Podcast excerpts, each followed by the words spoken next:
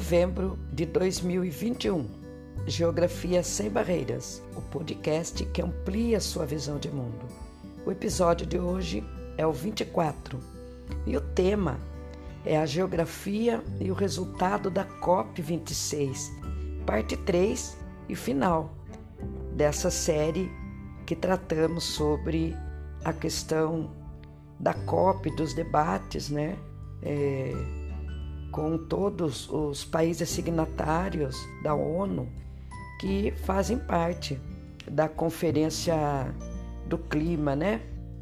E o Brasil, logicamente, que está é, sempre envolvido, né? Contribuindo aí, participando é, dos debates né, mais importantes, né? Em relação a tudo que acontece no, no planeta aí, né? Então, olá, sejam bem-vindas, sejam bem-vindos, sejam bem-vindes. Eu sou a professora Fátima Faria, de Geografia. Estou aqui, né, então, neste episódio para compartilhar com vocês os meus conhecimentos sobre os temas da geografia e para refletirmos também sobre tudo que nos envolve nesse mundo. E o tema, né, que eu tenho trazido nesses três últimos episódios ele trata justamente de um assunto muito caro, muito importante né, e urgente a todos nós que vivemos aqui no planeta Terra. Né? As questões climáticas e o que tem sido feito né, em relação ao meio ambiente como um todo é, no mundo. Então, pessoal, vamos iniciar aqui a nossa reflexão é, desse tema neste episódio. Infelizmente, é, não temos boas, grandes, boas e só, só boas notícias para essa questão, né? Pois os líderes dos maiores, das maiores economias do planeta preferiram adiar as suas responsabilidades e atitudes mais concretas no que diz respeito à emissão de gases tóxicos que são emitidos no meio ambiente todos os dias. E, e assim, então, os países mais pobres e os povos mais vulneráveis, eles continuam na mesma situação de dependência é, desses países mais ricos e sem avanços significativos, então, no que se refere à melhoria da qualidade de vida e à proteção aos meios naturais é, de sustento da sua gente, ok? A cúpula ou a Conferência das Partes do Clima das Nações Unidas é, que foi realizada em Glasgow, na Escócia, esse ano, que se estendeu né, do dia 1 ao dia 13 de novembro, é, reuniu, então, a lei de representantes é, de quase 200 é, nações, né, é, também especialistas é, ambientalistas, pesquisadores das mudanças climáticas, militantes de muitos grupos da sociedade civil organizada, a ONGs, né, as organizações não governamentais, empresas e governos locais, é, com o objetivo principal de reduzir o ritmo do aquecimento global, que já produziu efeitos irreversíveis, e sem uma redução drástica das emissões desses gases de efeito estufa, a ameaça do futuro do planeta e de toda a humanidade e de toda né, a vida que depende é, desses cuidados no planeta é muito grande. Então, uma semana né, após a finalização do encontro, o resultado da COP ainda da COP 26, né, ainda provoca debates e posicionamentos e por vezes muito acirrados, ok? Pois uma das interrogações que ficaram, né, em relação às questões ambientais é que se haverá de fato combate global as mudanças climáticas, principalmente pelos países mais industrializados e mais ricos.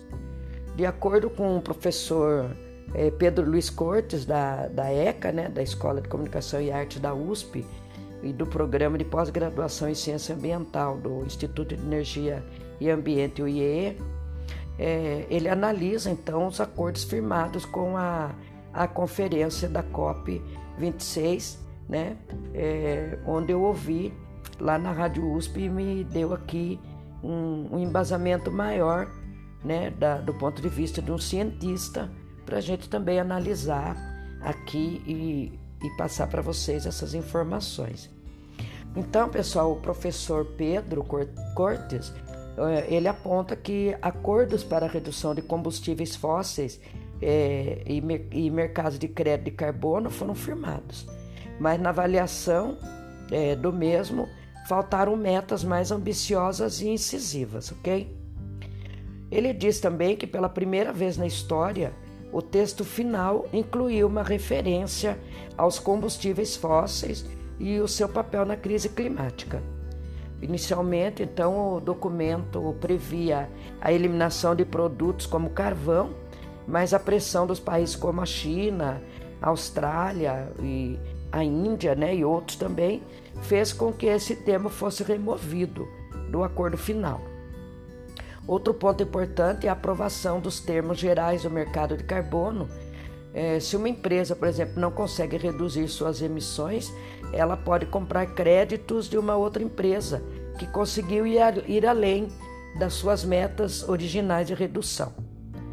Esse, então, é um mercado potencialmente muito bom para o Brasil, pois os projetos de recuperação florestal podem gerar créditos é, de carbono que serão comercializados com outros países ou empresas.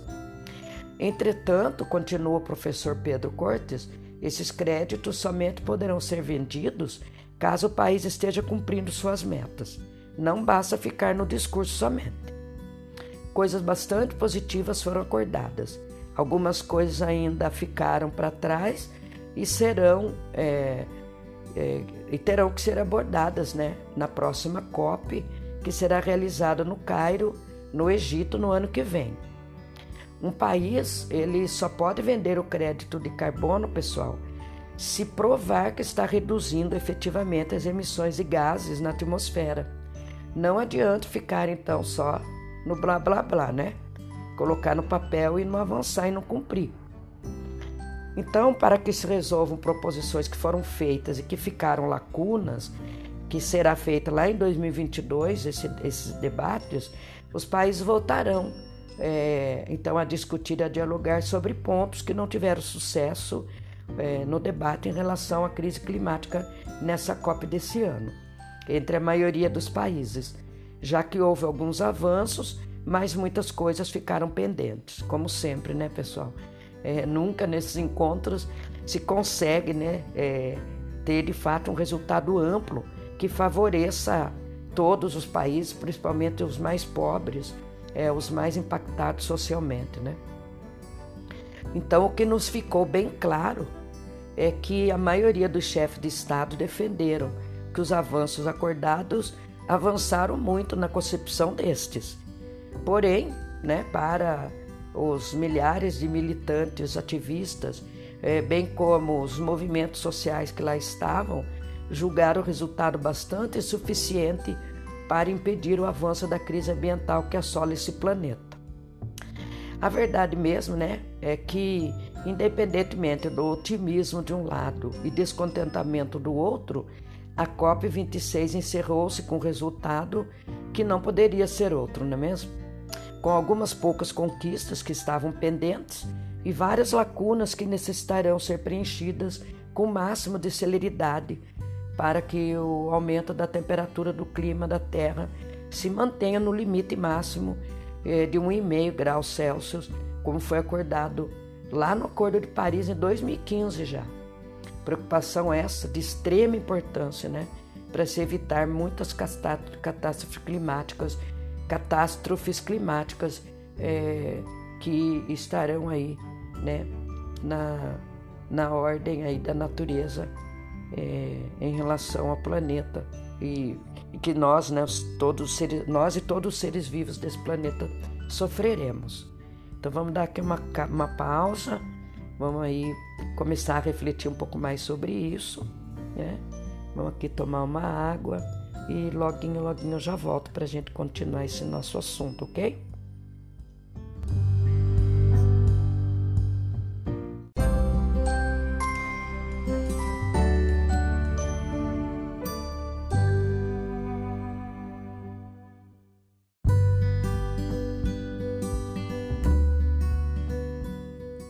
Então, muito bem, né, pessoal? Vamos aqui voltando, né, no nosso assunto sobre os resultados da COP26, nós não podemos deixar de apontar, portanto, né, que alguns avanços no Pacto de Glasgow, lá na Escócia esse ano, houve, né? Nele foram regulamentadas algumas cláusulas que haviam ficado pendentes de acordo é, com o Acordo de Paris em 2015, como por exemplo o artigo 6 que cria o mercado de carbono global. Um dos êxitos da COP26 também foram definidas as regras para o comércio de crédito de carbono entre países e empresas, como já dissemos anteriormente, e esse foi, é, de acordo com a análise de muitos especialistas, um passo fundamental na transição da economia de baixo carbono e a redução das emissões de gases tóxicos na atmosfera e no planeta, ok? Incluiu-se também o primeiro documento de uma COP a prever a redução gradativa dos subsídios aos combustíveis fósseis e do uso do carvão, considerados principais vilões do aquecimento global e por pressão da Índia, a expressão original que estava no texto eliminar gradativamente foi substituída na versão final por reduzir gradativamente. Para muitos especialistas, essa referência aos combustíveis fósseis é uma conquista nessa cúpula do clima. O, a COP26 ela também teve outros avanços, né, de acordo com o ponto de vista é, de especialistas aí, pesquisadores, também de chefes de governo e representantes de estados, uh, os que se referem então à Declaração de Florestas, assinada por 124 países para zerar e reverter o desmatamento no mundo até 2030 e também ao compromisso global do metano, esforço de mais de 100 países para reduzir em 30% as emissões de metano também até 2030. O Brasil, que é detentor de uma vasta área florestal e o quinto maior emissor, emissor é, de gás metano no mundo, é signatário desses dois acordos firmados. Vamos ficar de olho aí, hein? Há que se ter em mente, então, né, e não podemos nos iludir né, com tais avanços, não somos ingênuos, ingênuos, né, porque afinal de, de, né, afinal de contas, e apesar destes, ainda são muitos os desafios que ficaram pendentes na Conferência do Clima de Glasgow, é, neste ano de 2021. E o principal deles é transformar a intenção inicial nos acordos em ação de fato, em atitudes efetivas e prática no combate às mudanças climáticas de forma urgente, pois o planeta não suportará mais esperar. Para muitos estudiosos, mesmo que os países cumpram as suas metas é, de emissões apresentadas na COP26, é, como as NDCs, contribuições nacionalmente determinadas, o aquecimento do planeta deverá atingir 2,4%, é, 2,4 pontos é, de graus Celsius até o fim do século, um limite bem acima do 1,5 grau Celsius de acordo lá com o Acordo de Paris 2015, um índice considerado seguro pelos cientistas. Diante do risco de tal impacto, então, o Pacto Climático de Glasgow estabeleceu que até o fim de 2022 todos os países devem revisitar e fortalecer as suas metas para alcançar até 2030. Um outro dado aqui muito interessante, né? Apesar da maioria dos países não apresentarem disposição para tal esforço, num acordo, iné é, num acordo aí, né, sem precedentes, inédito, mais de mil prefeituras se comprometeram em reduzir pela metade suas emissões de gases do efeito estufa até o final desta década e alcançar a neutralidade até 2050. A estimativa é que esse pacto das cidades é, onde vive mais de 722 milhões de pessoas, tenha potencial de reduzir essas emissões globais em pelo menos 1,4 é, gigatonelada por ano até 2030. Essa articulação foi organizada pela C40, que é o grupo é, de grandes cidades, né, um grupo de grandes cidades para a liderança do clima. Originalmente eram 20, né, o C20. Hoje é um grupo de grandes cidades mundiais empenhado em debater e combater a mudança climática. O grupo, esse grupo C40, pessoal, ele foi fundado após uma reunião de delegações de 18 cidades em outubro, em outubro de 2005, né? Onde o secretariado do, do grupo é baseado em Londres. No Brasil, as cidades que são parceiras, né, são membros desse, desse grupo de cidades C40, são as 40 cidades mais é, é, maiores e mais importantes nesse sentido ao, ao combate né, da, das emissões de gases no planeta, estão então é, das cidades brasileiras São Paulo, Rio de Janeiro e Salvador, que são cidades membros, ok?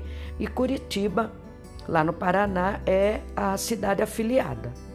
Né? No Brasil, dizem que uma das, ou talvez a única cidade que realmente tem modelo de cidade de primeiro mundo é Curitiba, né? A chamada cidade sustentável. Em relação ao financiamento para os países em desenvolvimento, o tal tema ameaçou travar as negociações durante a conferência, sabe? Vejam, no Acordo de Paris em 2015, as nações desenvolvidas haviam se comprometido com um fundo de 100 bilhões de dólares por ano a partir de 2020 para ajudar os países mais vulneráveis e seus esforços é, para reduzir então as emissões e se adaptar aos efeitos do aquecimento global. Promessa essa nunca cumprida, né? Agora o documento de Glasgow convoca mais uma vez as nações ricas a cumprirem a meta de financiamento até 2025, sem deixar claro de onde virão esses recursos. Então, vamos vendo, né? Outra questão que ficou bastante prejudicada foi a dos países menos desenvolvidos, que também não foi atendida no texto final que diz respeito à busca por fundos de reparação pelas perdas e danos que já são sentidos nessas nações mais vulneráveis em função da, da crise climática, ok? Os países mais ricos se opuseram a esse pleito por receio né, de que a ajuda fosse vista como uma admissão de culpa pelo aquecimento global. Essa é a visão desses países mais ricos em relação aos mais pobres o Pacto de Glasgow, na Escócia, ele reconhece a importância de que sejam analisados pedidos de indenizações por perdas e danos dos países mais pobres, mas não dá detalhes sobre como então os recursos serão levantados, né? Então vamos aqui dar uma respirada, uma outra pausa, uma outra água, um pouco mais de reflexão, né? deve estar tá aí agora nesse momento sua sua mente, seu cérebro, né, dando uma fervilhadinha sobre o tema e a importância de discutirmos um pouco mais, nos informarmos um pouco mais, passarmos para frente esses conhecimentos, né, para o máximo de pessoas que nós conseguirmos para o nosso próprio bem, né, pessoal? Então vou dar aqui uma paradinha e já já eu sigo aqui com vocês, ok?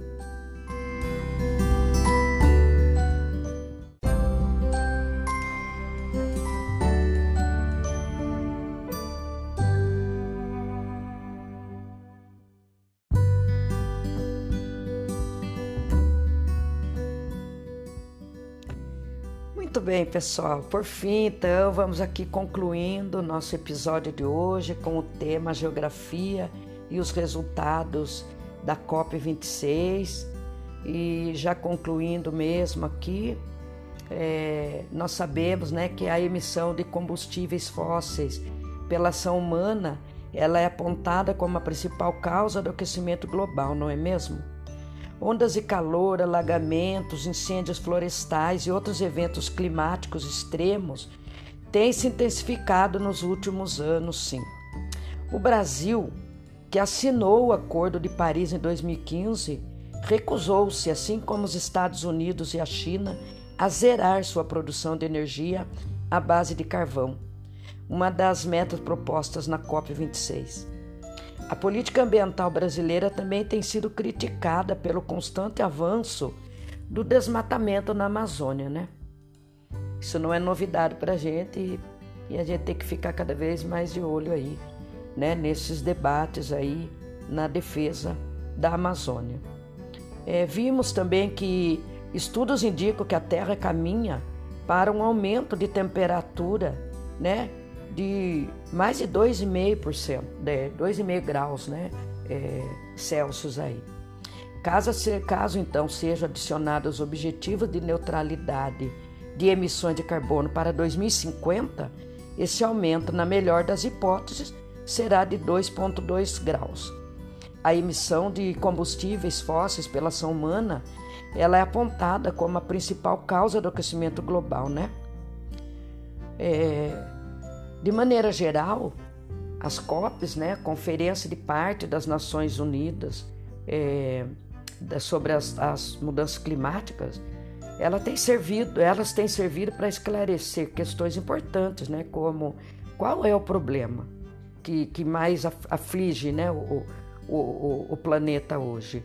O que temos nós a ver com isso? O que cada um de nós tem a ver com isso? E o que nós devemos e podemos fazer? A maior parte dos problemas do nosso tempo né, tem sido, sim, em relação com uma transmutação socioambiental em múltiplas dimensões. Ameaças à vida nos oceanos, à biodiversidade nos ecossistemas terrestres, à estabilidade do clima, à água, ao solo, a atmosfera, enfim, a vida como um todo. E segundo a professora Rosana Corazza, é, da Unicamp, né, de São Paulo, é, citada no artigo de Eliane F. Dalré, é, no artigo COP26 e Aquecimento Global, como criar alternativas sistêmicas rumo à sustentabilidade, é, que está na revista Cultura e Sociedade. Eu deixarei o link aqui na descrição desse episódio, é, desse artigo para vocês. É, então, é, declarou né, sobre a COP a professora Rosana Coraza né, essa, essa questão né, de que então é, a maior parte dos nossos problemas é, ela está voltada principalmente à ameaça da vida marinha né, nos oceanos e toda a biodiversidade de todo o ecossistema da Terra né? Toda a questão climática, né? A água, o solo, a atmosfera, a vida mesmo como um todo. Então vale a pena a gente até, até dar uma olhadinha, né? Nesse artigo é, que eu vou deixar para vocês para se informar, se aprofundar um pouco mais sobre isso.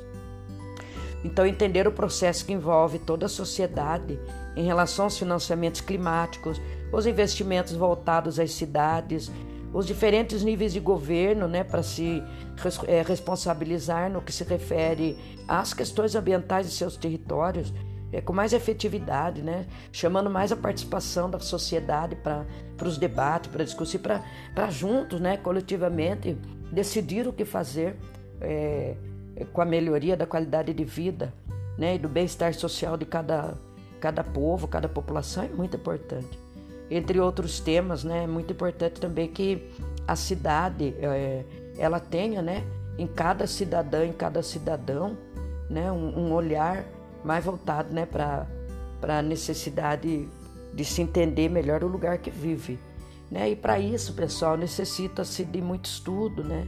É, de informações é, verdadeiras, né? Sem mentiras, é, sem fake news, né? É, informações atualizadas e, mas, porém, sem nos esquecermos né, da construção histórica de tudo isso. Né?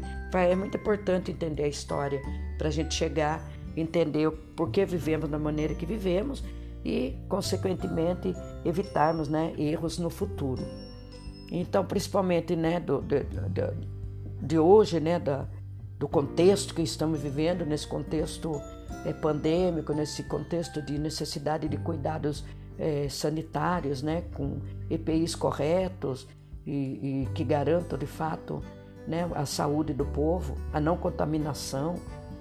E assim né, nós vamos buscando né, também, é, junto a informações junto aos órgãos de governo, né, dos mais próximos aos mais amplos e mais distantes no país e no mundo, como nas câmaras legislativas. Né? É muito importante a nossa presença, a nossa participação, nosso olhar sobre os legisladores, é, né? em outros departamentos vários aí. Então depende de nós também né? as melhorias, é, pois nossas cobranças elas fazem diferença, sim, verdade?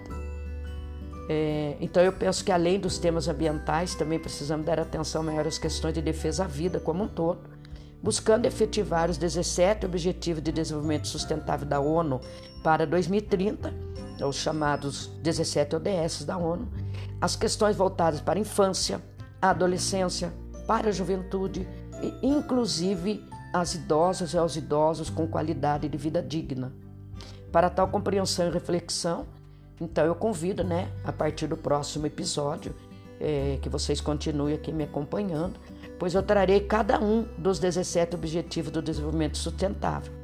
Aqui no nosso debate, cada domingo, cada episódio, eu trarei um objetivo e discorrerei sobre ele. Espero que vocês tenham curtido né, esse tema sobre a COP26 e a nossa contribuição aqui para ajudar a resolver as questões de emissão de gases tóxicos do planeta e que o Brasil né, consiga de fato atingir sua meta comprometida na COP26 para que tenhamos né, uma sociedade brasileira mais atuante nessa agenda mundial para a salvação do planeta. Contando também né, sempre com a força da sociedade civil organizada que tem se colocado sim como protagonista diante do distanciamento do governo atual com essa agenda conjunta com seu povo. Infelizmente, num caos climático, pandêmico, num momento histórico né, em que a população mais precisa dele, é, mais precisa da sua proteção, efetivamente, nós não podemos contar né, é, com toda a força que o governo tem que ter. Né? Então convido a todas, todos e todos para compartilhar nesse podcast, esse episódio e me seguir aí para que eu tenha mais motivo ou mais um motivo para continuar esse projeto de Geografia Sem Barreiras para todas as pessoas, né, de forma geral, para o mundo, né, para as pessoas que gostam de estudar geografia, né, sem as amarras de um currículo prescrito, né, dentro de uma sala de aula, mas por amar a geografia, por gostar de entender o mundo que vive, né? Então é isso, pessoal. Um forte abraço geográfico a todas, a todos e todos, né? E até o próximo episódio, então, ok? Tchau!